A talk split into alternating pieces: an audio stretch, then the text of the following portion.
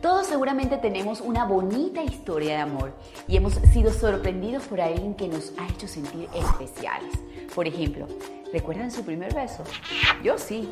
Fue como a los 15 años, en una discoteca tipo matiné de esas que habilitaban para nosotros los menores de edad en todas las ciudades de Venezuela.